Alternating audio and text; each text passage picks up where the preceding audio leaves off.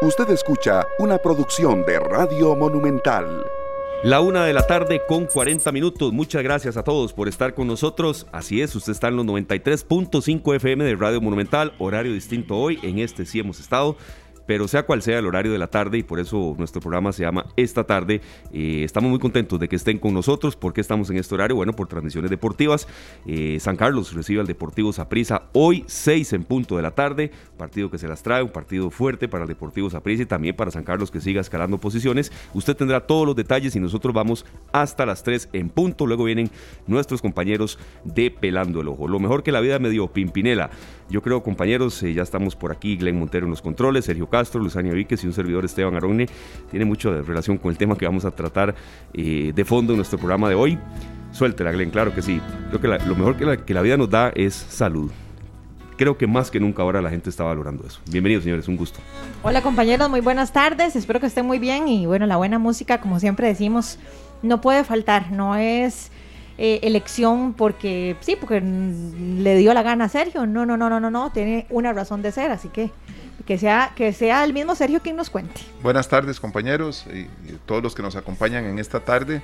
Sí, este es un, un tema muy lindo dedicado a la, a la madre, ¿verdad?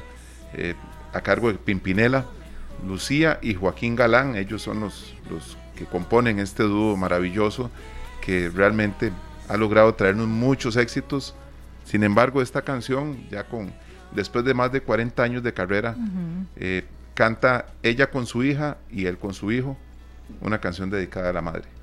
Y sí, la salud de toda la familia siempre va a ser primordial. Totalmente. Totalmente. Y este grupo Pimpinela, eh, bueno, es histórico, ¿verdad? Es, es, de música, como a veces mencionan también, de karaoke, que se canta, de plancha, todo eso, sí, pero tiene una, tiene una historia muy, muy amplia y ellos han recibido más de 95 discos en edición entre oro, platino y diamante.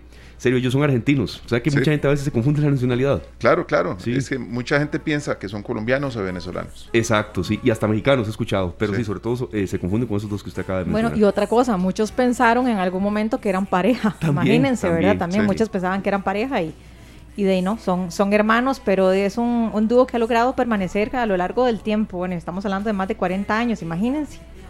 La verdad es que nos sigue sorprendiendo y ya con más de 95 discos, como bien decías. Sí, sí, hay, hay algunas canciones eh, pues históricas que la gente recuerda más que otras, pero esta es muy linda, serio. Creo que tiene, eh, tiene un valor especial. Eh, estamos en una época complicada, en una época en la que del todo la pandemia no ha salido vienen otros virus, vienen otras enfermedades, el tema de las lluvias está afectando fuerte y bueno, la vida es lo que, lo que más tenemos que valorar. Estas son el estos son el tipo de temas y canciones que nacen con la pandemia, ¿verdad? Entonces adquieren una, la dimensión es distinta. Ya el, el, vamos a ver, el sentido de la canción no es solo, es importante toda la vida cantarle a la gente que uno más ama, sino el temor de perder a las personas que uno más ama a raíz del, COVID, ¿verdad? Y todo lo que se ha generado en los últimos dos años y medio. Sí. Es muy lamentable y, vamos a introducir de lleno el tema que vamos a tocar hoy. Hoy el programa es eh, un poco más corto, pero eh, aprovechamos todos los minutos que nos toquen. Hoy nos va a atender doña Olga Arguedas, que es pediatra inmunóloga, que ella es la directora del Hospital Nacional de Niños. Eh, siempre atiende nuestros llamados, un llamado sobre todo de prevención. Y bueno, mm, yo creo que es importante recalcar eh, un poco la especialidad de ella. Ella es inmunóloga, es la especialidad de la medicina que se encarga del correcto funcionamiento del sistema de defensa de nuestro organismo. Vamos a hablar, sí, de población infantil, pero también eh, abarcar un poco más en otro tipo de poblaciones. Ella está anuente, eh, sí, valorar la vida, pero a veces cuando, cuando se trata de vida de, niños, es aún mayor, ¿verdad? Lo que... Sí, sí, sí, es, es un tema bastante delicado y es que, a ver, no podemos dejar de lado dos cosas que nos preocupan muchísimo y por eso decidimos desarrollar este tema el día de hoy. La primera es que el COVID sigue golpeando a los niños, ¿verdad? Lamentablemente, a muchísimos niños. De hecho, que los menores de 5 años son los más impactados en este momento. Y estamos también a las puertas de recibir a los meses más lluviosos del año, ¿verdad? O sea, bueno, octubre es característico por sus lluvias, incluso noviembre. Entonces también aparecen otros virus respiratorios. Eh, es lamentable ver que ahorita hay un montón de niños internados por COVID-19 cuando muchas veces pensábamos que eran los menos afectados. Pero bueno, esto parece no ser del todo tan cierto y es un tema que no podemos dejar de lado, sobre todo por tratarse de, de niños. Así que, ¿qué debemos hacer? Es parte de lo que hablaremos más adelante. Sí, serio, eh, antes de, que usted continúe, mm, cuando tocamos estos temas, por supuesto que damos datos, no atiburramos las entrevistas de datos, pero siempre es bueno darlos. Al último corte que se dio en el 10 de agosto, eh, es decir, hoy, es, el último que se ha dado, el Hospital de Niños está, atendiendo a 10 niños eh, que, que, tienen COVID. 10. Y hay 5 que tuvieron que ser llevados a la unidad de cuidados intensivos. Entonces, eso no contempla otro tipo de virus, serio, que, que son propios de esta época. ¿verdad? Claro, y tenemos que eh, también tomar en cuenta una cosa, muchos de nosotros tenemos la, la posibilidad de trabajar desde la casa. ¿verdad? Los niños no, los niños ahora con la presenciabilidad, perdón, en, las escuelas van y van y a jugar y a compartir y están en, en un aula con muchísimos niños más y corren ese riesgo. Ahora nosotros nos enfermamos con una gripe y nos vamos dando cuenta más o menos que es. Recuerden que yo pensé que lo que tenía una simple gripe y no era una simple gripe. Con tres vacunas. Claro. ¿Verdad? Ahora, los niños que no pueden vacunarse por su edad, ¿verdad? O que no han podido vacunarse por algún otro motivo, están yendo a clases con otros niños y todos esos virus se, se, mezclan y todos pueden parecer un simple catarro, una gripe, una calentura normal de un niño, ¿verdad? Que se va a resfriar. Sí. Ese es un aporte muy importante porque Sergio eh, eh, toca el tema de la vacunación. Están quedando dosis disponibles contra influenza, a que se aprovechen. Y recuerdo muy bien la consulta que usted hizo, Luzania, porque aquí vamos a hacerle a la doctora otras consultas distintas, ¿verdad? De la diferenciación entre una gripe tradicional y la influenza. Eh, perdón, una gripe tradicional, la influenza y el COVID-19, de la pérdida del, del, olfato, del gusto. Entonces, diferenciar bien. pero repetimos, cuando se trata de niños, sí, ya, ya esto toma un matiz más, más, a ver, más sensible, aunque cualquier vida, por supuesto, eh, importa. Pero las cifras del hospital de niños, Lucy, perdón, están casi más altas de cuando la pandemia estaba. Sí, sí, sí, que eso es lo que nos, nos paró la peluca en realidad, nos asustó bastante, porque ya cuando sentimos que la pandemia va cesando, eh, nos damos cuenta de estos datos que obviamente nos asustan. Ahora, queremos invitar a toda la gente que nos está escuchando para que ingresen a nuestro Facebook. ¿Cómo nos encuentran? Muy fácil, nada más nos buscan como Canal 2 Costa Rica. Sí, Canal 2 Costa Rica, ahí estamos transmitiendo completamente en vivo. Entonces, si tienen alguna pregunta, si ustedes son padres de familia, si son eh, maestras de preescolar, lo que sea, tienen cualquier consulta, ojalá que desde ya nos la puedan dejar por ahí, porque en cuestión de segundos vamos a hablar con, con la doctora Olga Arguedas y quisiéramos esclarecer todas las dudas que ustedes tengan por esta vía. Así que ya lo saben, Canal 2 Costa Rica. Es correcto, y también, en serio, en el 905-222-0000, ya cuando la doctora esté con nosotros, exacto, en esa misma, vamos a, habilitar esa línea telefónica para que ustedes eh, también formulen sus consultas. ¿Por qué me río un poco, Glenn? Porque sé que esa también a veces suena en, pelándolo. Soy fiel oyente y, y, bueno, también tendremos hoy en la tarde eh, pelando el ojo después de nosotros. Eh, pero sí, serio, de verdad es un tema que ya fuera de todo tipo de broma, eh, de verdad preocupa y sobre todo, repetimos y recalcamos un ángulo diferente cuando la, capacidad hospitalaria está muy en entredicho, es decir, está casi que saturada. Claro, no, no, y, es que ayer escuché una entrevista muy interesante en donde hemos nosotros en general normalizado el tema del COVID. Eh, como los números no los estamos viendo a diario, ya no hay esas conferencias de prensa, no estamos recibiendo otro ángulo. Esa información tan digamos, sí, sí, eh, ¿verdad? de una forma tan mediática, serio. Mediática. era todos los días a la una, dos horas escuchando eso. Claro, y casi que obligatoria, uno tenía que estar ahí, y nosotros principalmente, por tener que abarcar estos temas en el programa, pues nos veíamos con la obligación de estar atentos a la conferencia de prensa. Ya no. Ahora hay que ir a, buscar los datos a algún lado. Sí, sí, sí, no se encuentran. Me llegó un comentario de verdad muy, muy razonable de, un, eh, no de un oyente, sino de, eh, quiero precisar de quién fue, pero sí recuerdo exactamente cuál era bueno, y pasamos de escuchar dos horas diarias eso, y todos los datos que sí se dan completamente precisos y demás por zona, por ubicación geográfica, ahora que no se sabe. Entonces, de un gran extremo a otro, y ese es un también parámetro que le queremos consultar a, la doctora Olga Arguedas. Entonces, listas entonces sus consultas, como dijo Luzani, en el Facebook Live, Canal 2 Costa Rica, y también el 905-222-0000, eh, ya cuando la doctora esté con nosotros.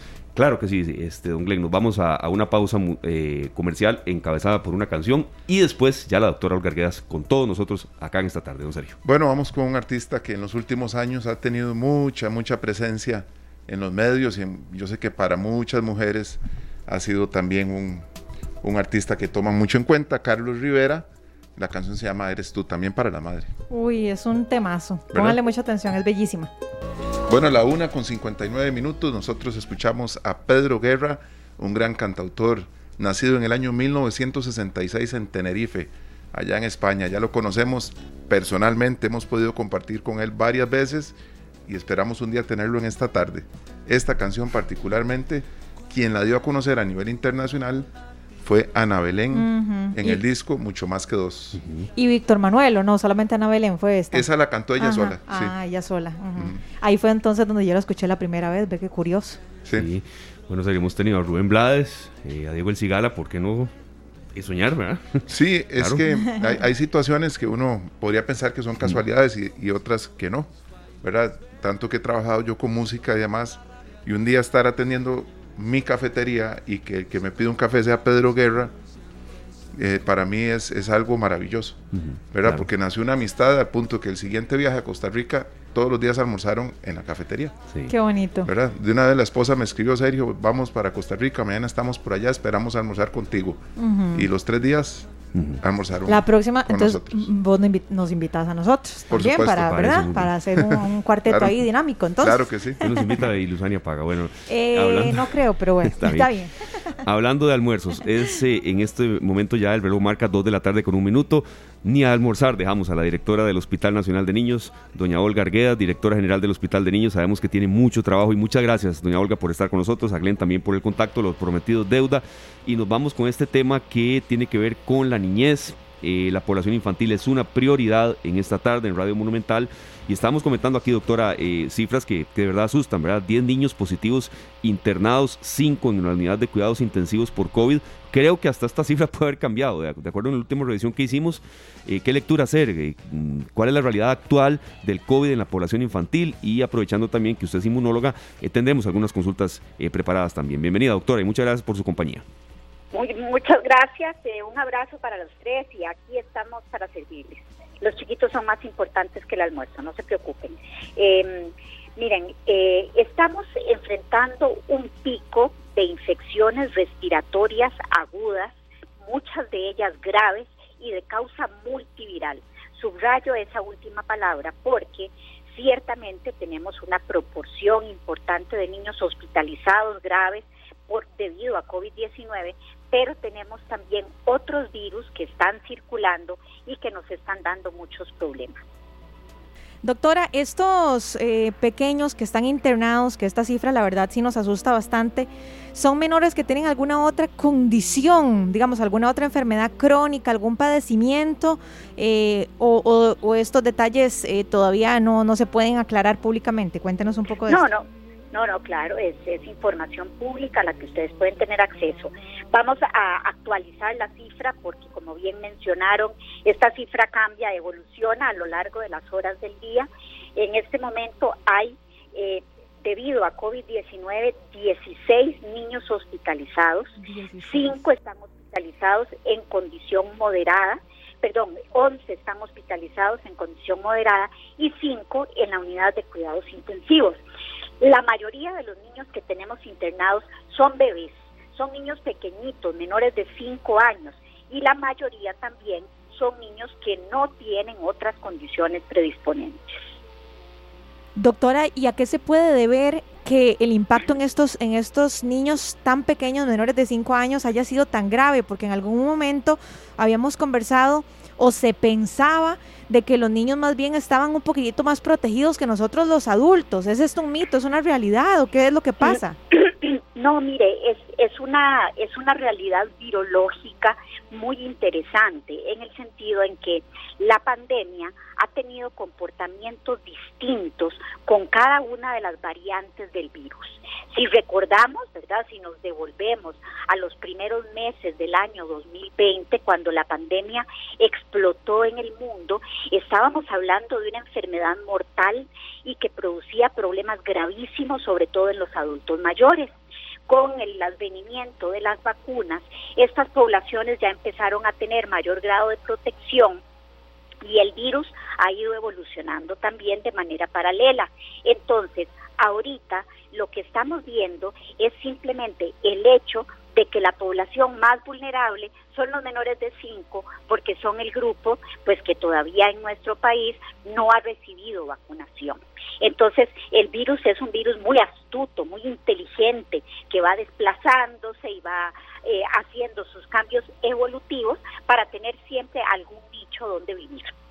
Doctora, y en estos años, ¿verdad? Ya en los picos más altos de las olas anteriores, con el COVID, ¿se había visto una hospitalización tan alta o más bien esta es baja? ¿Cómo, cómo se puede comparar eso? No, estamos en un periodo de hospitalización muy alto, pero sí habíamos tenido episodios similares eh, a finales del año pasado cuando estuvimos enfrentando el pico con la variante Delta. Eh, ahora nuestra nuestra pues nuestra hipótesis de trabajo es que el grueso de los niños que estamos recibiendo son niños que están afectados por variante Omicron en el área COVID, ¿verdad? por variante Omicron y por estas subvariantes particulares que se llaman BA4 y BA5, que se caracterizan porque son muy contagiosas y porque tienen mayores mecanismos para evadir la acción del sistema de defensas. También valga hacer la aclaración que tenemos otros virus como rinovirus y como metaneumovirus que nos están dando mucho problema en niños pequeños. Y sería interesante, doctora, saber si usted considera que una actualización de los datos constante, que los medios de comunicación por lo menos los puedan tener a mano, que no sea por una conferencia de prensa, para que nosotros podamos brindarle esta información a la ciudadanía, no para atemorizar a nadie, sino pero por lo menos tener conciencia de cómo estamos en este momento con, toda esta pandemia que aún no acaba. Sí, sí, efectivamente. Y vamos, eh, qué dicha que usted habla del, en términos de los datos, porque en esto es importante ser muy claro. Nosotros tenemos con mucha precisión los datos de hospitalización y esos datos diariamente yo pues eh, o, el, el, doctor Jiménez, el señor subdirector, los pasamos a la oficina de comunicación para que cualquier medio que tenga interés en eso se los podamos dar todos los días. Sin embargo, sí tenemos que tener conciencia como ciudadanos que los datos de contagios que tenemos en este momento son datos que carecen de solidez científica. ¿Por qué razón? Porque hay un subregistro importante no todos los contagiados se saben contagiados. Esa es la primera parte. Muchos piensan que simplemente tienen una gripe o muchos están totalmente asintomáticos. Esto, además, aquellos que tienen síntomas muchos se hacen una prueba casera y toman la decisión responsable de ponerse en lo que yo llamo una autocuarentena, un autoaislamiento. Entonces, esto no queda constando en ningún registro de salud. Entonces, si usted me pregunta que cuántos contagios hay en Costa Rica todos los días, yo creo que la respuesta más honesta es decir, no sé. Claro, incluso cuando se dan todos los días había esa posibilidad de, eh, de prueba y error. Eh, eh, amigos oyentes y las personas que quieran formular las consultas, 905-222-0000, bienvenidas, padres de familia, tíos, hermanos, eh, aquí lo que queremos es evitar al máximo que, esta sobre, ocupación hospitalaria siga dándose. Estamos con la doctora Olga Argueda, directora del Hospital Nacional de Niños, 905-222-0000. Doctora, yo quisiera una diferenciación eh, entre el virus como el sincitial respiratorio, la influenza, el rinovirus eh, y el propio COVID-19. Sé, que hemos preguntado eso muchas veces, pero son los, son los que más están afectando a la población infantil y creo que es bueno diferenciarlos y sus principales características. Sí, eh, en términos generales tenemos que decir que nuestro principal enemigo a lo largo de la historia siempre había sido el virus incisional respiratorio. Eh, era el clásico, pero viera que en este pico que estamos viendo, este del año 2022, el virus incisional respiratorio no ha tenido un papel protagónico. Vemos unos dos o tres a la semana, pero son relativamente pocos. Eso es algo también curioso. Y otros virus que solíamos ver con menos frecuencia, como metaneumovirus, han adquirido más importancia. El otro concepto importante es imposible, imposible, y subrayo esa palabra, diferenciar por la clínica cuál niño, es decir, con verlo o, examinarlo, cuál niño tiene COVID, cuál niño tiene influenza, cuál niño tiene un sincicial respiratorio, porque son cuadros clínicos muy parecidos. Los chiquitos empiezan con moquillos, empiezan con fiebre, se ponen un poquito decaídos, pueden hacer tos, pueden hacer silbidos en el pecho. La detección por laboratorio es lo que nos permite clasificar cuál es el virus responsable de los síntomas que el paciente presenta. Perfecto, doctora. Bueno, yo quiero recordarles el número de teléfono por si tienen cualquier consulta para la doctora eh, Olga Arguedas, 905-222-0000, bueno, 2222-0000, 905-2222-0000, por si tienen cualquier consulta.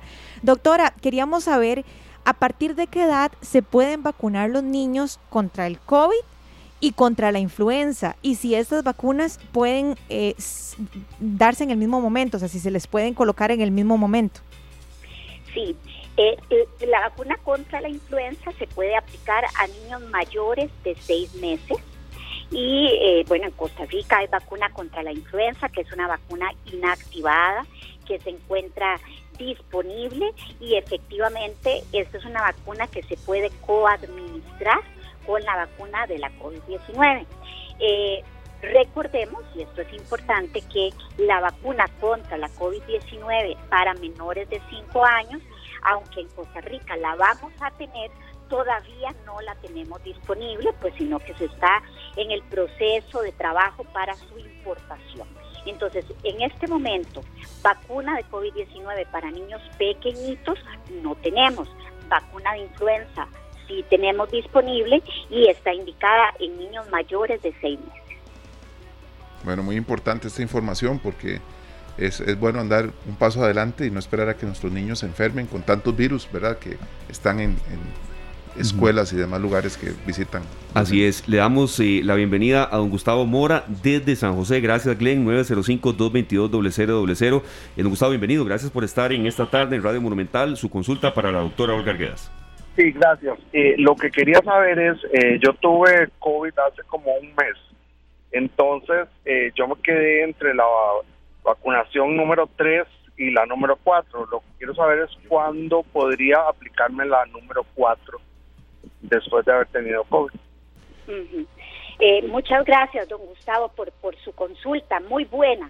Don Gustavo, lo primero que, que le debo le debo aclarar es que la enfermedad natural de COVID-19 lamentablemente brinda protección por un periodo relativamente corto, ¿verdad? Se sabe que no va más allá de los 90 días. Entonces, no es como cuando uno chiquillo tenía varicela y la abuelita le decía, si ya le dio varicela no tiene que vacunarse. Con la COVID no funciona así. El sistema inmune funciona de manera independiente, de manera distinta para cada germen. Entonces, el tener enfermedad natural no es un factor de protección duradero, ¿verdad?, para la infección por el virus, por lo que su pregunta tiene muchísimo sentido. El otro punto importante es que la vacuna puede aplicarse ya una vez que usted se considere recuperado. Entonces ya se la, se la puede aplicar en cualquier momento después de haberse considerado recuperado de la COVID-19.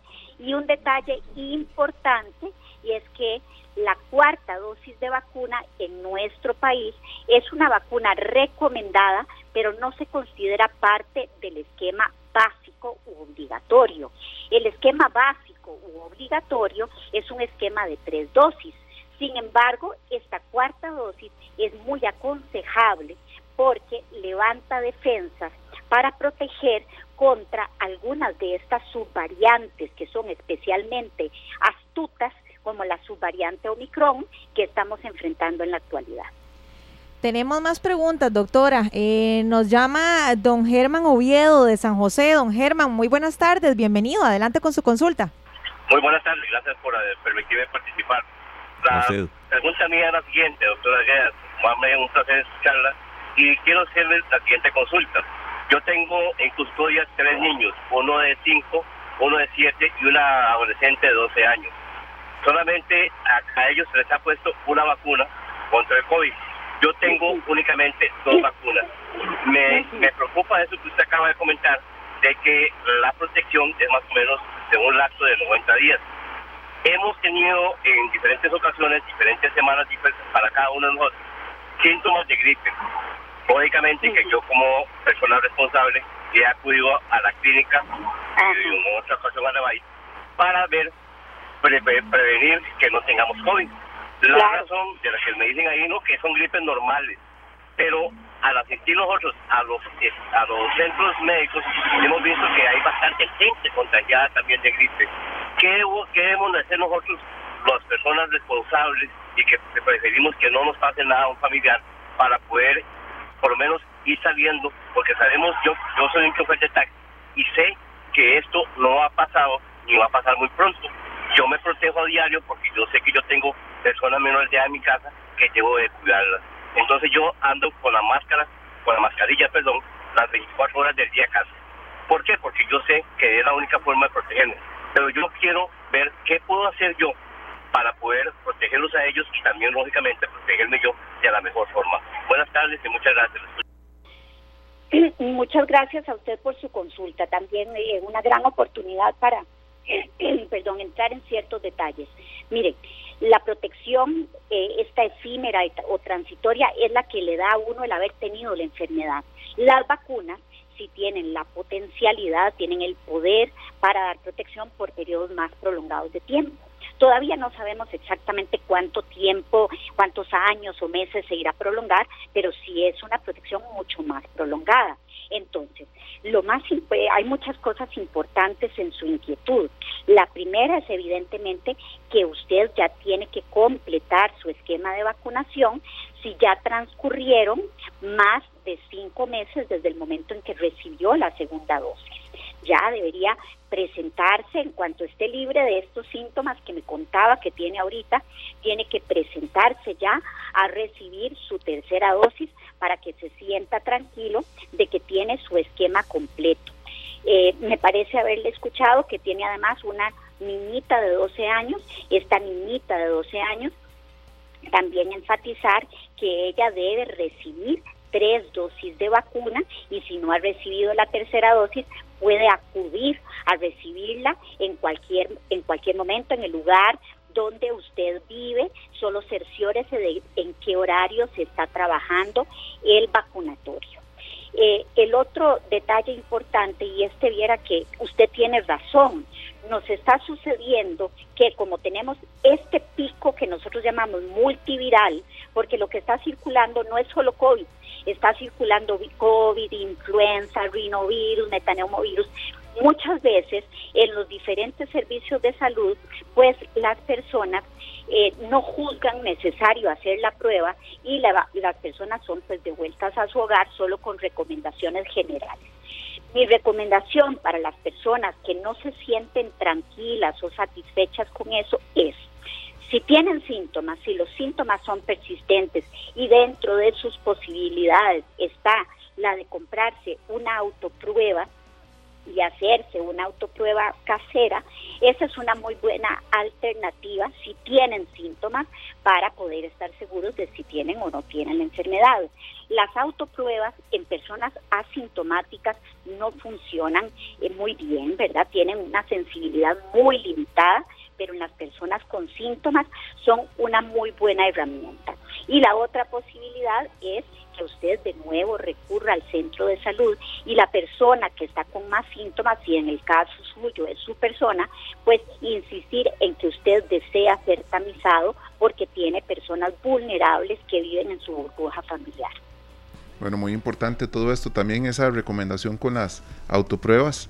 Doctora, ya para cerrar con estas llamadas, queremos darle la bienvenida a don Johnny Salazar desde Santa Bárbara Heredia, que tiene otra consulta. Adelante, don Johnny, bienvenido a esta tarde. Muchas gracias, muy buenas tardes. Un gusto poderles saludar a cada uno de ustedes, a todos los oyentes, a ustedes que están por ahí en cabina también. El saludo muy especial. A la doctora, el saludo muy especial.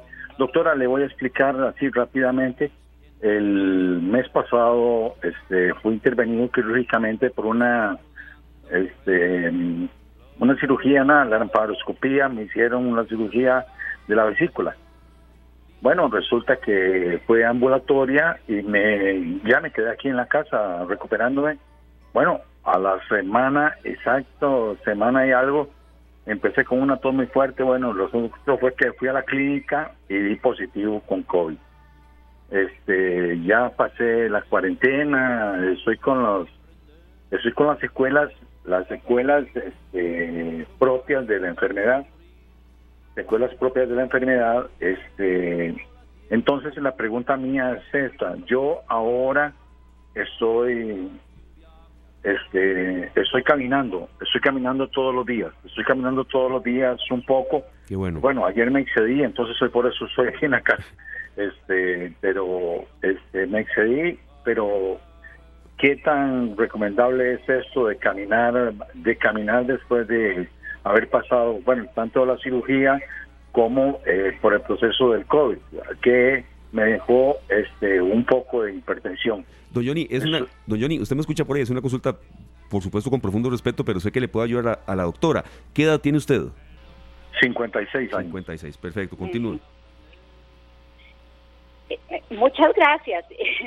yo, yo creo que, que aquí le podemos ya retribuir a don Johnny alguna información que le puede resultar útil. Don Johnny, si ya usted salió del periodo de aislamiento y usted se siente en condiciones de caminar, mi recomendación es que continúe caminando. Caminar es un gran ejercicio que ayuda a recuperar la condición física en los pacientes post-COVID y que luego de un procedimiento quirúrgico también mejora muchísimos de los síntomas gastrointestinales que usted puede presentar. Entonces, yo ahí mi, mi recomendación, don Johnny, es que su cuerpo lo va a guiar. Si usted hoy no se siente en condiciones de caminar, no camine. El día que usted sienta que tiene los bríos para hacerlo, pues entonces hágalo, procure no excederse, camine en un sitio plano, cercano a su casa y de ser posible acompañado. Gracias, buenas tardes. Perfecto. Gracias a don Johnny Salazar, a las personas que nos, que nos llamaron también. Eh, no nos vamos a usar más del tiempo de la, como estábamos comentando por aquí, la directora general Luzania del Hospital y Serio del Hospital Nacional de Niños, que hace un, un, impasse en su agenda tan ajetreada eh, para atendernos. Doña Olga, una reflexión general, tal vez llamar a la calma, pero a la acción también, ¿verdad? Y cuando ya la, la, sobre, cuando la sobrepoblación hospitalaria se da, aquí yo sé que se, que se, encienden las alertas y otra cosa que también hay que tomar en cuenta, el personal médico, sé que no baja los brazos nunca, pero está también cansado, ¿verdad? Llevamos dos años y pico en esto. Entonces, una reflexión final, por favor. La, reflexión final es una invitación a todos, como usted dice, a mantener la ecuanimidad, a mantener la cordura. Y esto quiere decir que la pandemia no se ha terminado y todos tenemos que trabajar en lo que se llama la gestión individual del riesgo. Tenemos que pensar cuál es nuestro riesgo personal y cuáles son las personas más próximas que están en condición de vulnerabilidad. Entonces, por ejemplo, ustedes eh, que tienen niñitos pequeños, bueno, esos niños pequeños son personas vulnerables. Entonces, las personas adultas que conviven con ellos, pues tienen que optimizar esfuerzos para no enfermarse. No perder la oportunidad de aplicar ninguna de las medidas de protección todas las medidas de protección son buenas y son más buenas pues si las sumamos. Entonces, seguir lavándose las manos, seguir prefiriendo los espacios abiertos, los lugares aireados, estar con la vacunación al día son siempre buenas medidas. De acuerdo, doctora, le agradecemos muchísimo por su tiempo, por su amabilidad y porque de verdad sé que la agarramos en medio almuerzo. Entonces, vaya y termine porque qué pecado, de verdad. Yo yo cuando no como me transformo en Hulk, entonces no, no, Dios guarde. La pobrecita, la agarramos en pleno almuerzo y, y sabemos que ahora tiene reuniones y todo, entonces no, vaya coma y de verdad muchas, muchas gracias por habernos atendido. No, estamos para servirles. Gracias a ustedes por la oportunidad.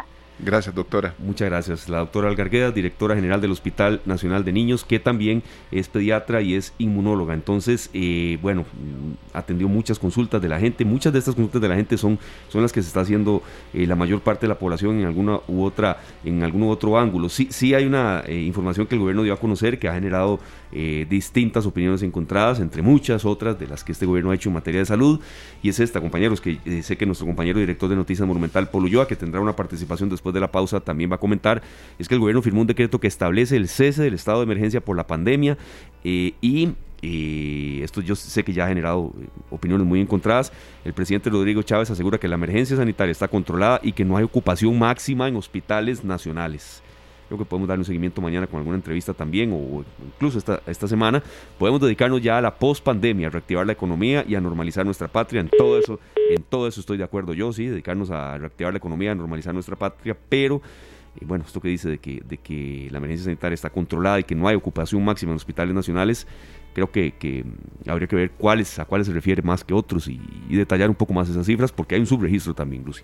Así es, bueno, hacemos un llamado a no bajar la guardia, a seguirnos cuidando y a mí me, impactó la verdad muchísimo saber que estos menores que están internados, por ejemplo estos que están en la UCI, no tienen otros factores de riesgo, ¿verdad? Entonces eso nos hace estar alertas eh, y cuidándonos muchísimo y cuidando a estos pequeños. Así que bueno, es parte de lo que queríamos compartir con ustedes, no por ser alarmistas, sino porque es la realidad que estamos viviendo como país. Bueno, nosotros vamos a nuestra pausa, ¿verdad? Claro que sí, agradeciendo, ¿verdad? A Glenn y a César que nos dieron todo el soporte ahí para la gran cantidad de personas que nos llamaron podemos haberlo hecho más amplio, pero la directora del Hospital de Niños tiene junta médica y demás. Y, y estos espacios de ustedes eh, de verdad nos, estimulan a seguir adelante y seguiremos con, con, la participación de nuestros oyentes, que son, don Sergio, perdón, nuestra razón de ser. Vamos con Maná, ya regresamos.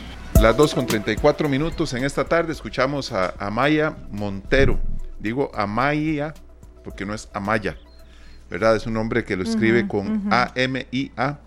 Esta es una de las voces más reconocidas en los últimos años en la música pop, ex vocalista de La Oreja de Van Gogh. Bellísimo, canta Amaya Montero. Y me hace mucha gracia porque cuando ella salió de La Oreja de Van Gogh, muchos estaban a la expectativa de que qué iba a pasar con La Oreja de Van Gogh, ¿verdad? Y luego, luego llegó una nueva chica, ¿verdad? Como vocalista de esta agrupación y el tono o el color de la voz es muy similar al de, de Amaya Montero. Qué curioso, ¿verdad? Se escogieron como, como una chica que canta muy similar. Sí, sí, le tocaba cantar muchos éxitos que han generado Amaya, ¿verdad? Entonces tenían que buscar una voz. Un color de voz similar, sí. Sí, sí, sí, pero bueno, la verdad es que les ha ido muy bien, tanto a la oreja de Van Gogh como Amaya Montero ya como solista. Sí, ese es un grupazo, serio. Es un grupazo, es, es, es de los que creo que trasciende generaciones y, y, bueno, vengarán aquí. Entonces tenían que buscar una voz. Un color de voz similar. Sí, sí, sí, pero bueno, la verdad es que les ha ido muy bien, tanto la oreja de Van Gogh como. Eh, no sé lo que está. Usted manda, Glenn. Usted nos dice que, cuál era la idea, pero siempre bienvenida. Me estoy escuchando yo por ahí, pero bueno. Sí, yo también me estoy escuchando.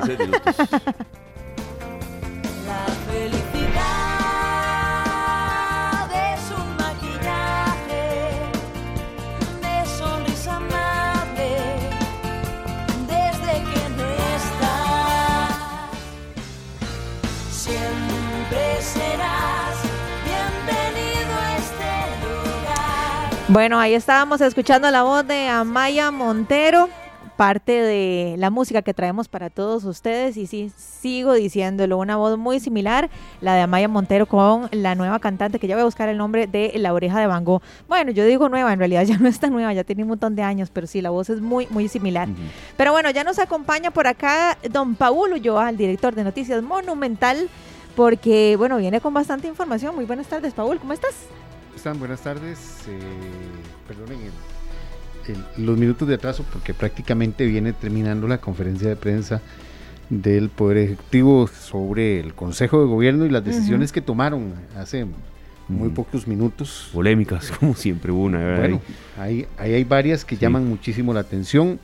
La que con la que encabeza este, este día es la firma del decreto para disminuir el precio de los medicamentos. Eh, es esta firma para eh, abrir un poco más el, asunto del mercado de los medicamentos y ya con esta firma eh, el gobierno está anunciando o está haciendo cumplir una de, de las promesas que es eliminar este tipo de restricciones que había sobre la importación de, de medicamentos y que eh, esto se viera transformado de alguna manera en el precio de estos mismos medicamentos. Así que el presidente ya firmó este decreto para disminuir el precio de los medicamentos y la importación y eh, se espera que eh, ya en cuatro meses, y esto fue lo que estaban diciendo ahorita al final, en cuatro meses se puede haber reflejado ese, esa disminución en los precios, o por lo menos esa variación en los precios de los medicamentos que eh, se importan, recordemos que la mayoría se importan, y esto ha provocado también que mucha gente, eh, a mucha gente le cueste conseguir medicamentos o que sea más, más barato mandarlos a traer a, otras, a otros países que conseguirlos en nuestro país. Dentro de también de, de esas decisiones que llamaron mucho la atención esta tarde, está que el gobierno levantó el estado de emergencia por la COVID-19. La pandemia, esto no quiere decir que la pandemia se haya terminado. Cierto, eso también. Ok, vamos a explicarlo así.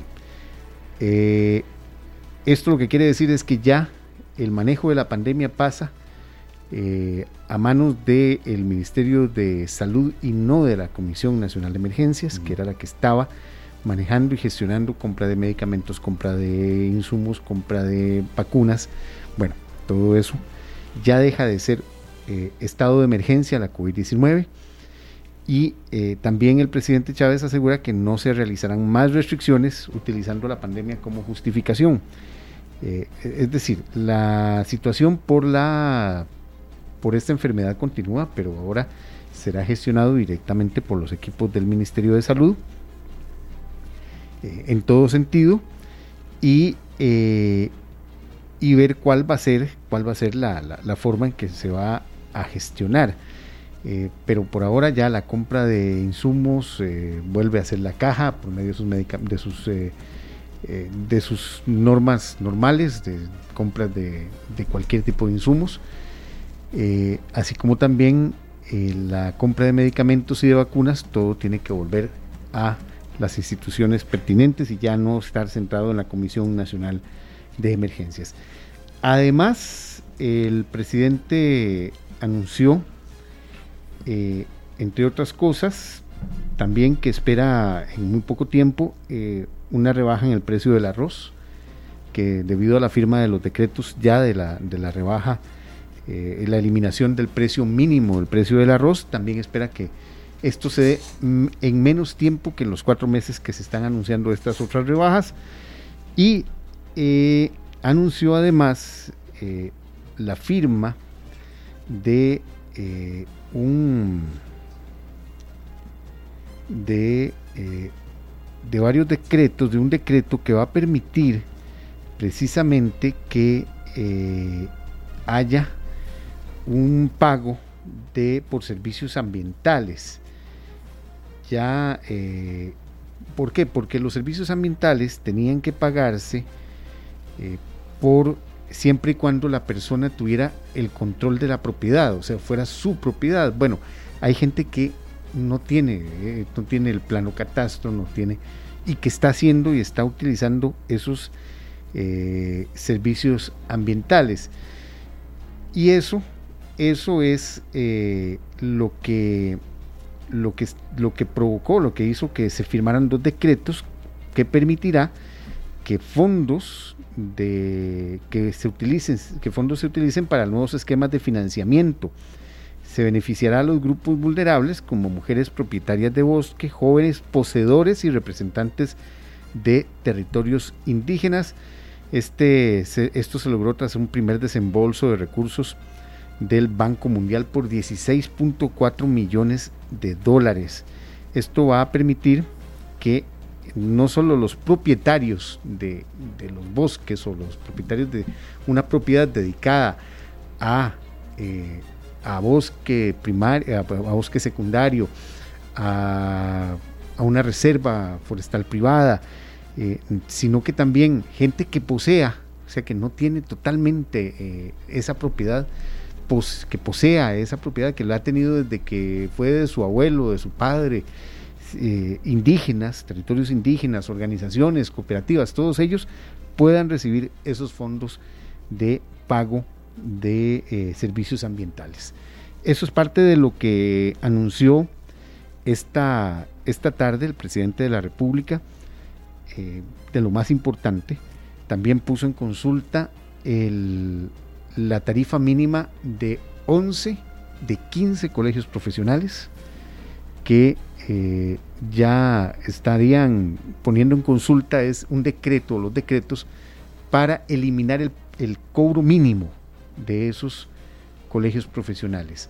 Hay colegios profesionales que sí eh, están, han blindado mucho más ese, esa norma eh, para que sea, haya una tarifa mínima establecida por el colegio y que a partir de esa tarifa mínima se empiece a cobrar y se, y se sancione al profesional que no cumpla con esa tarifa.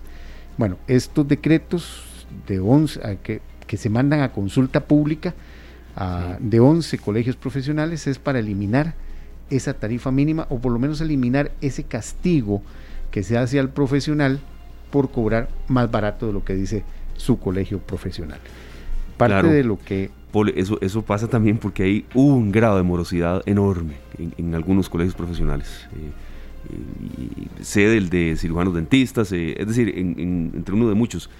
Y a veces este, pagan también justos por pecadores. Hay gente que paga mes a mes su cuota, que no es nada baja, y otros que no, que tienen años de morosidad. Bueno, es parte de ese, de, de toda esa, de todo ese engranaje que lo que se está eh, buscando es eh, poner un poco de, de, orden y beneficiar, y beneficiar en algunos casos a los consumidores, porque sí hay, hay, hay normas para algunos profesionales de que no pueden cobrar menos de lo que establece ya una tabla que según decía el presidente de la República, esa tabla nadie se la consultan, no, no, no es sometida a consulta pública, no es sometida a una tarifa de ARECEP, no es sometida... Bueno, eh, es sencillamente una, una, una, decisión del colegio y por lo tanto eh, están eh, poniendo en consulta pública esos decretos para que la gente que quiera manifestarse sobre la realización de estos decretos se manifieste sobre sobre ellos. Quería contarles también, por ejemplo, a, los que, a la gente que se dirige hacia eh, el sector de Alajuela, que eh, es la, el la fideicomiso de la Ruta 1 está anunciando que se realizarán trabajos a partir de las 10 de esta noche y hasta las 8 de la mañana de mañana jueves. Entonces se verá afectación en el tránsito específicamente en los puentes sobre el río Alajuela y el río Ciruelas en la carretera Bernardo Soto. Esto, eh, estas labores corresponden a corrección de defectos menores identificados en la superficie del ruedo. Así que si usted va para Alajuela, del aeropuerto para allá, del aeropuerto hacia Coyol, hacia Atenas, hacia Naranjo, hacia Grecia, hacia Palmares, hacia San Ramón, hacia Punta Arenas, bueno, eh, se va a encontrar con que va a haber problemas de tránsito entre las 10 de la mañana y las 8 de la noche. O sea, de todo el día prácticamente. de 10 de la mañana, perdón, 10 de la noche. De 10 de la noche a 8 de la mañana del día ah, siguiente. Perdón. ok, de 10 de la noche a 8 de la mañana. De, 8, de 10 de la noche a 8, de, la, mañana. Ah, Aún así, sí, eh, mucha gente que vive en, eh, en el sector occidente, que viene en las mañanas, se va a ver muy afectada porque sí a esa hora es hora pico, así que eh, para que presten, presten atención que posiblemente mañana haya presas importantes. Qué paciencia hay que tener en muchos tramos. Ese que usted dice, la galera. Tengo un montón de, conocidos amigos Cartago, eh, que están ahí por esas partes. Ese es otro. Ahí por pues, en de la galera, eso está afectando Zapote, Tres Ríos. Trabajos que se están haciendo, de verdad hay que tener paciencia y mucha gente dice, bueno, pero ¿por qué no planificaron esos trabajos y no hacerlos en plena estación lluviosa? Bueno, es que yo creo que son trabajos que han venido con atrasos importantes, ¿verdad? Sí, digamos, el, los atrasos, y uno lo ve, eh, lo decía hace pocos días el ministro de, Obras Públicas y Transportes, sus prioridades van a ser la carretera San Carlos y los pasos a nivel de Taras y eh, ya dejar concluido el paso Circunvalación Norte este paso a nivel eh, de, aquí de la Uruca, que uno dice, bueno, a veces se pregunta, bueno, ¿cuál es el avance que se está dando semana a semana? A veces no se ve. A veces todos los días. A veces todos los días. Veces todos los ustedes que pasan todos los días por él y dicen, bueno, ¿cuál es el avance de esto? A veces no, no, no se aprecia.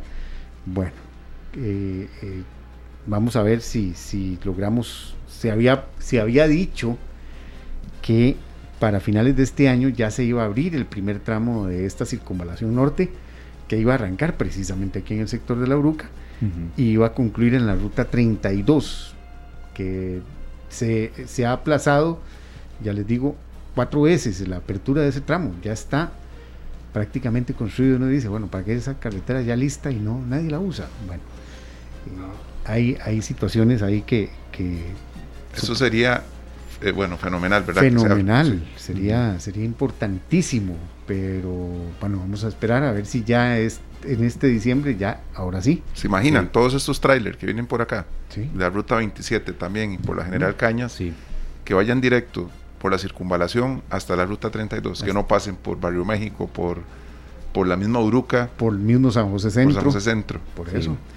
Una, una, sería de verdad una una utopía, pero claro que se puede, ¿por, ¿por, qué no confiar? Pero no que está mucho con el teléfono, pero sí me recuerdan el tema de la Uruca, que de verdad, ¿de qué pasó ahí?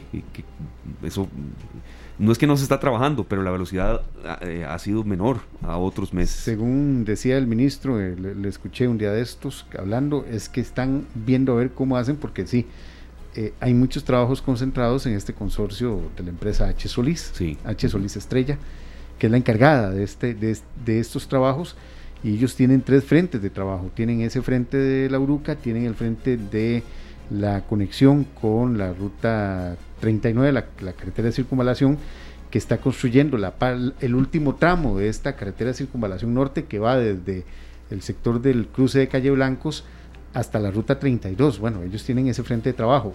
Adicionalmente a ese, el otro frente de trabajo es Tara La Lima, que también eh, va, uno ve ahí a paso lento, pero ahí va. Muy lento, Ahí va, o sea, son tres frentes de trabajo para una sola para un solo consorcio. No, no, estamos de acuerdo. Y, y, perdón, compañeros, a veces la gente le dice a uno, pero ¿por qué no, lo, por qué no eh, los hicieron cuando no estaba época de lluvias? Bueno, algunos de esos trabajos no, no, podían hacerse tan rápido, era lógico que iba algunos meses a, demorar. Eh, toda obra tiene atrasos además, pero en otros uno siente sí que hubo alguna falta de planificación. En, algunos uno sí no, no puede defender lo indefendible. Bueno, por eso, por eso les digo, eh, hay que esperar, hay que esperar a ver si ya estos atrasos que se han venido dando para la apertura de ciertas, de ciertas obras se resuelven y ya nos concentramos en otras rutas. Otras rutas. La ruta San Carlos es una de las rutas. La ruta 1, la, la, ampliación realmente de la carretera General Cañas y de la Bernardo Soto es una de las rutas que ya hay que prestarle muchísima atención, no solo por la, eh, por la, la carpeta de ruedo, por el estado de la, de la General Cañas en realidad, o de la carretera Bernardo Soto, sino también por la cantidad de vehículos y lo que vos decías, es ese martirio de venir en las mañanas, por ejemplo, de Occidente, yo tenía compañeros que, que tardaban, tienen que salir de madrugada, cinco y media de la mañana para entrar a las 8 de la mañana aquí a la Uruca porque la, la, recta de los mangos, desde la recta de los mangos había presa. Y si vos veías, la, la presa no estaba justificada, es la cantidad de vehículos que hay otro aporte, sí es cierto, ahí no sé, si usted que pasa mucho por ahí, ve tráficos regulando a veces, nunca, muy poco. Donde, donde veo mucho tráfico es en la parte de Hacienda Vieja, ah, ahí es donde veo muchísimos a ciertas horas de la mañana. Esa, ahí, hay una guerra, cuando usted intenta doblar hacia San Francisco y demás. Sí, sí, sí, eso, eso afecta mucho porque muchas personas que vienen de Lomas de Ayarco se vienen por dentro, ¿verdad? Salen a Hacienda Vieja, entonces muchos se van para Curridabat Centro y otros bajan, como decir, hacia Tirraces para irse por San Francisco. Pero hay solamente una vía. Entonces, aunque se paren tráficos, es un poco complejo. Hay que tener paciencia, hay que tener mucha, mucha paciencia. Y el sector de la galera, bueno, eso es, Por eso, 100 pesos. Eh, eh, recordemos que habían, se habían iniciado trabajos para construir un, un paso a desnivel o un túnel en el sector de la galera que aligeraría ese paso, que aligeraría un poco ese paso. Y esos trabajos se tuvieron que suspender. Eh, el, la mismo, el mismo proyecto de terminar la, la Florencio del Castillo, eh, que es, yo creo que es la única carretera en el mundo que termina en una en un lote baldío. Sí, ahí topa uno con cerca. Exactamente, que termina en una cerca y ya. Entonces, eh, bueno, llama muchísimo la atención. Bueno, ya es hora de que eh, ya se metan, se, nos propongamos otras, otras metas, nos propongamos esas metas y ya superemos todos los pasos a desnivel que ya, ya se han ido entregando en la carretera de circunvalación, por ejemplo. Eso es, eso es una de, mis, de mis condiciones a nivel personal y, espero verlas en este gobierno. Bueno, ahí estaremos dándole seguimiento. Paul, muchas gracias. La hora del noticiero hoy sí. Hoy sí, variamos. Hoy eh, entramos después de Pelando el Ojo, que ya ahí vienen, por ahí vienen ya.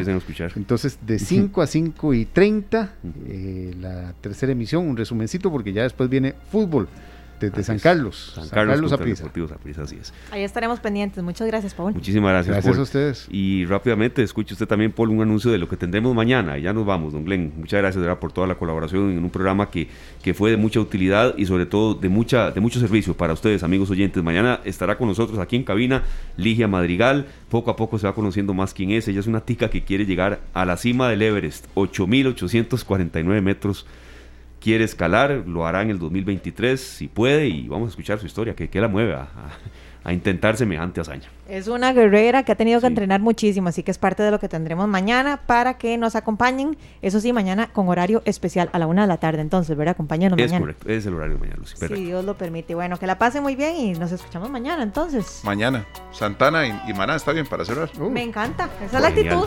Hasta mañana, feliz tarde. Este programa fue una producción de Radio Monumental.